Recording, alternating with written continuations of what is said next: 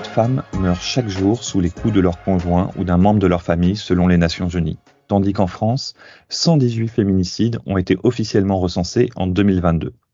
Pour lutter contre ce fléau, la Commission européenne a mis sur la table en mars 2022 une proposition de directive visant à endiguer le phénomène. Celle-ci propose notamment d'harmoniser les définitions et les outils mis à disposition pour contrer ce fléau.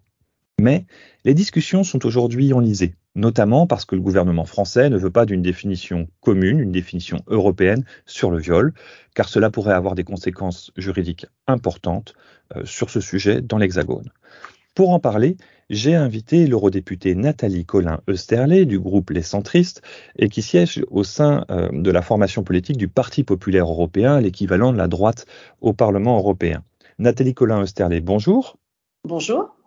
Vous êtes la rapporteure de votre groupe politique, donc le PPE, sur ce texte. Pourriez-vous nous dire tout d'abord ce qu'il y a globalement dedans? Alors, merci euh, déjà pour, euh, pour votre invitation. C'est un texte très important, euh, une législation ambitieuse qui a été proposée par la Commission européenne, vous le rappeliez, en mars 2022, à l'occasion de la Journée internationale du droit des femmes.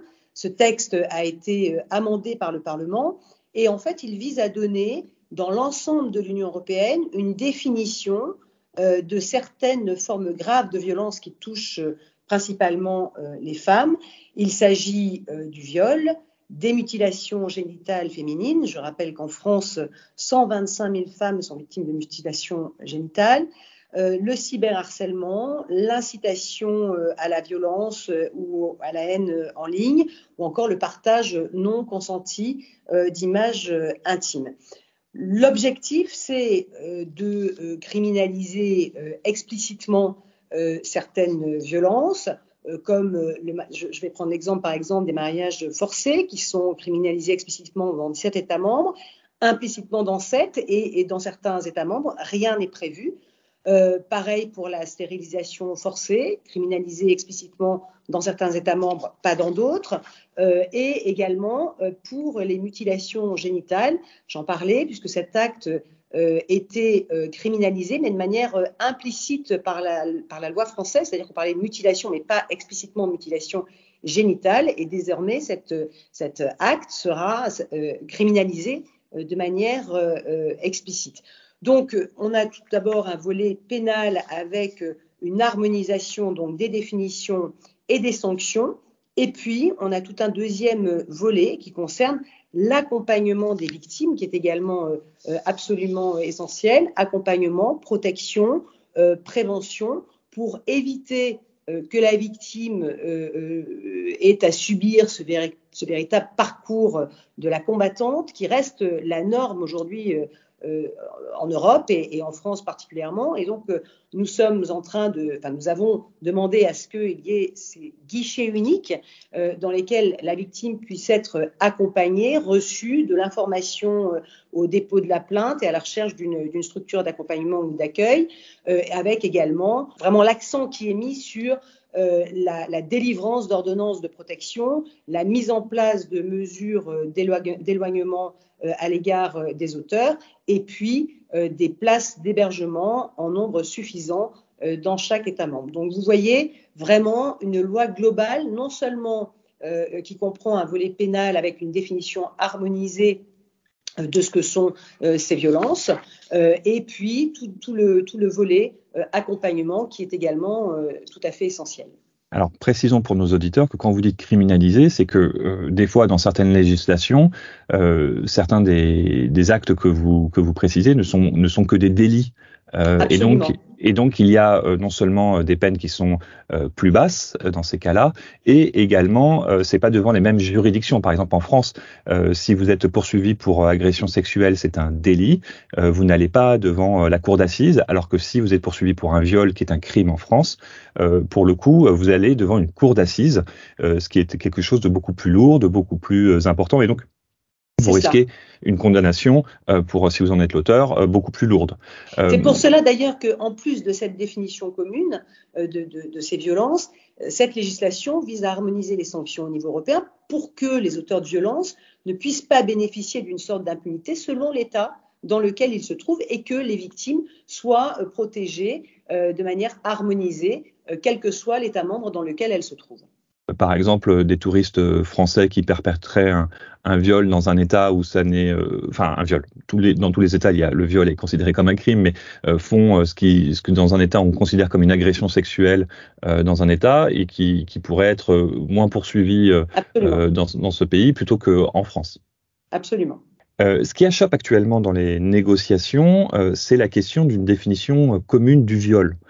au niveau des États membres, le Conseil, c'est là où c'est l'instance où, les gouvernements nationaux sont représentés. Je rappelle que le Parlement européen, là où vous siégez, vous, vous représentez directement les citoyens européens, puisque vous avez été élus directement euh, par eux.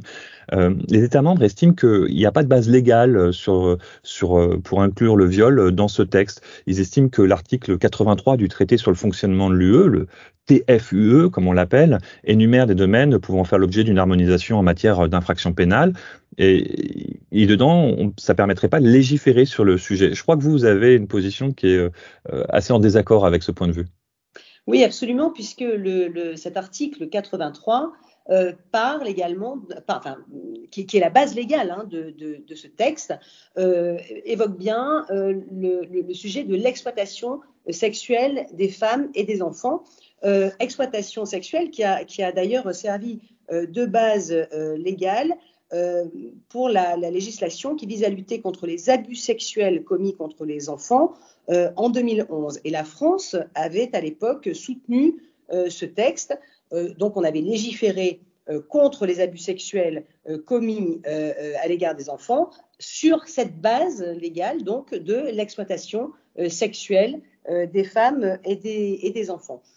Aujourd'hui, la France et, d'autres États membres. Hein. La France euh, euh, dit que cette base légale n'est pas suffisante pour pouvoir harmoniser euh, la définition du viol partout en Europe et adopter des sanctions également plus harmonisées.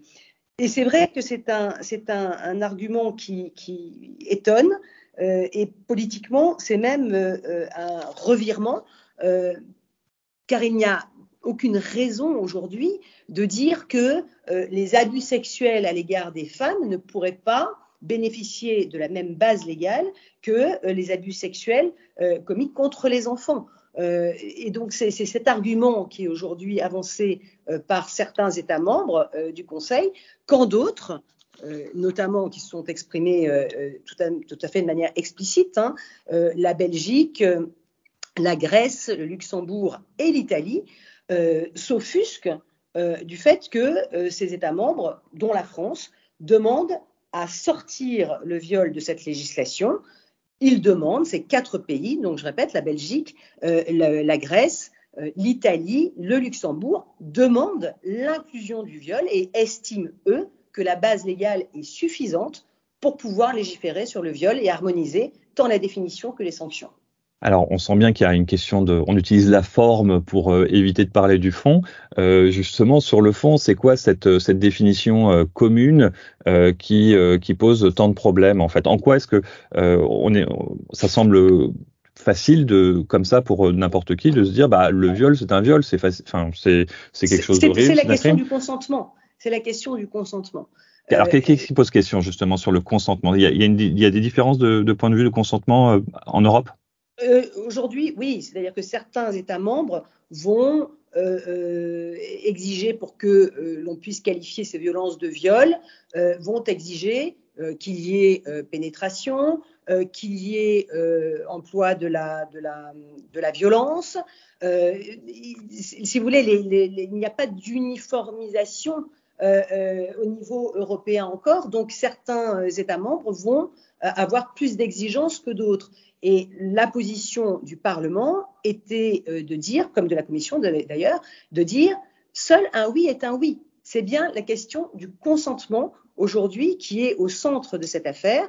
Euh, les, certains États membres, encore une fois, ne, se satisfont pas de cette définition et exigent euh, qu'il y ait euh, pénétration et utilisation de, la, de la violence ou d'intimidation particulière. Alors que la position de la Commission et la position du Parlement, c'est bien de dire que seul un oui est un oui.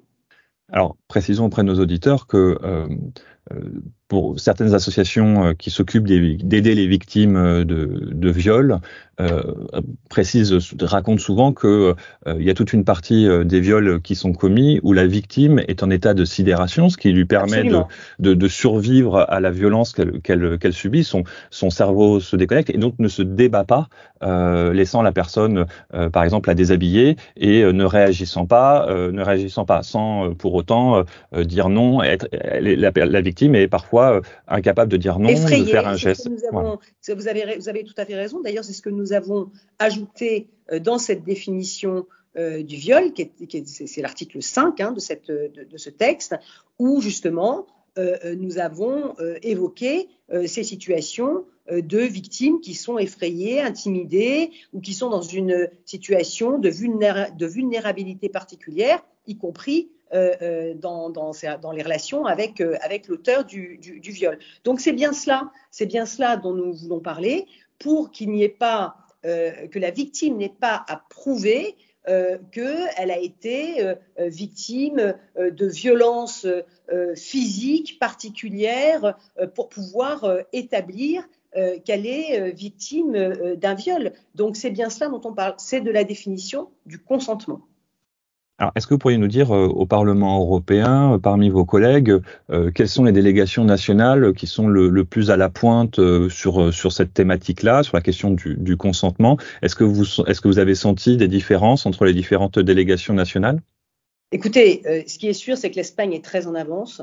j'ai moi-même, je me suis moi-même rendu l'année dernière à Madrid et l'Espagne est très à la pointe. Il se trouve que l'Espagne aujourd'hui euh, préside le, Conseil et donc je pense que euh, la volonté de la présidence espagnole, c'est non seulement d'aboutir sur ce texte, mais c'est surtout euh, de ne pas le vider de sa substance et de considérer que le viol fait partie intégrante de ce texte qui, je le rappelle, est la première loi européenne qui va permettre de lutter contre les violences qui sont faites aux femmes.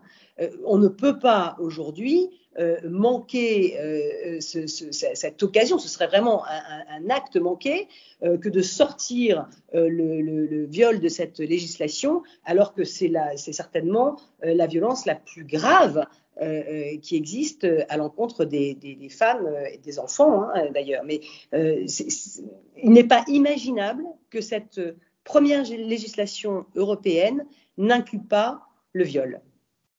C'est la fin de cette émission Europe du mur des podcasts. Pensez, chers auditeurs, à mettre s'il vous plaît 5 étoiles à ce podcast sur votre plateforme d'écoute. Cela permettra de référencer encore mieux euh, ce podcast. On compte sur vous et on vous promet de continuer à suivre euh, ce dossier. Merci euh, d'avance et merci Madame Colin-Installé pour toutes ces explications. Au revoir et à bientôt. À bientôt.